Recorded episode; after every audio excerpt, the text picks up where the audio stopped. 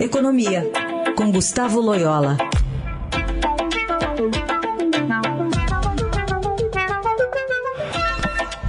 Bom dia, Loyola. Bom dia.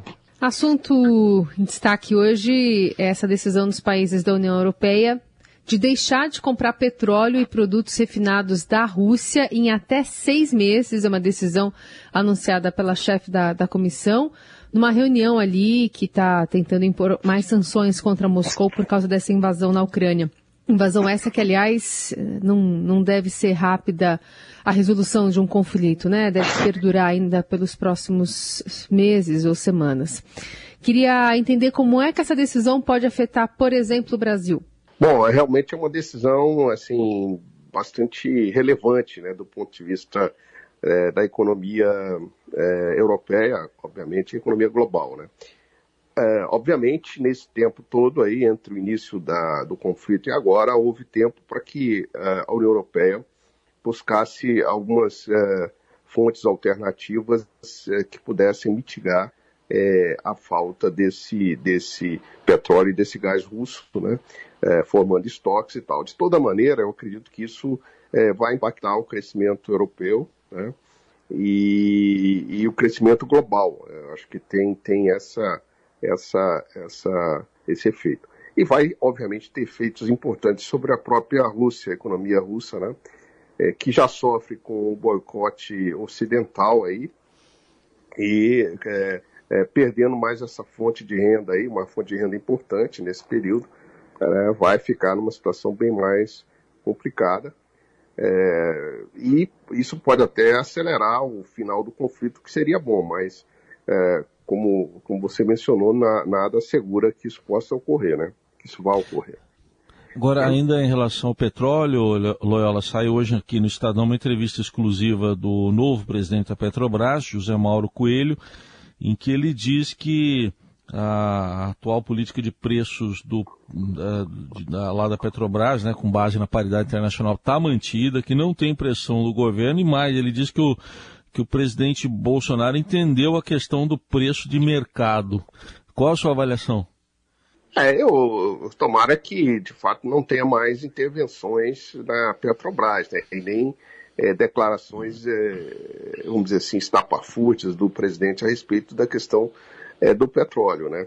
É, a Petrobras é, mantém a sua política e fica a pergunta, né? Por que, que houve a troca de dois é, presidentes, né? Para se chegar a essa conclusão. Houve um desgaste absolutamente desnecessário para a companhia, é, uma perda de valor, né? É, da, das ações da, da, da, Petrobras, o próprio governo, como maior acionista, é, é, sofreu isso, né? Digo o governo, né, mas nós contribuintes, né, porque na realidade somos nós que pagamos, né. Então é todo um desgaste desnecessário. Mas tomara que prevaleça essa visão mais, é, é, vamos dizer assim, racional é, em relação à formação do preço do petróleo, né. Bom, e a reunião do Copom é, de hoje deve levar em conta essa inflação, né, que está batendo aí e está forçando é, alguma posição mais enfática do Banco Central. Sem dúvida. Hoje é, o Copom deve, de, deve, decidir aí aumentar a taxa de juros nessa reunião em 100 pontos, provavelmente, né? Não se descarta uma, uma, um aumento menor, mas 100 pontos eu acho que é o mais mais provável e, e, e aí levando a, a, taxa de juros para 12,75. Né? É, essa aceleração vem é, da alta dos juros vem é, na esteira da aceleração da própria inflação. Os últimos números foram bastante negativos, né? Então, a inflação muito disseminada, é, com números muito elevados, é, os piores desde o plano real. Então, o Banco Central é, vai ter que reagir, senão a inflação foge uh, do controle, né?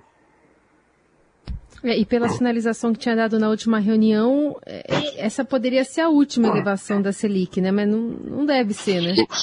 É, exatamente. Houve a, a sinalização aí que esse aumento agora seria o último do ciclo, mas não, não será assim.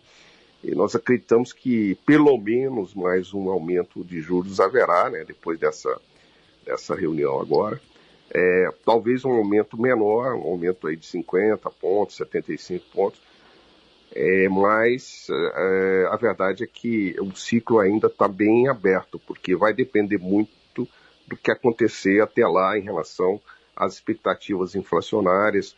Enfim, tudo vai depender, evidentemente, do cenário global e, e de outros fatores, né? Muito bem, esse é Gustavo Loyola. Semana que vem a gente volta a falar. Obrigada, viu? Até lá.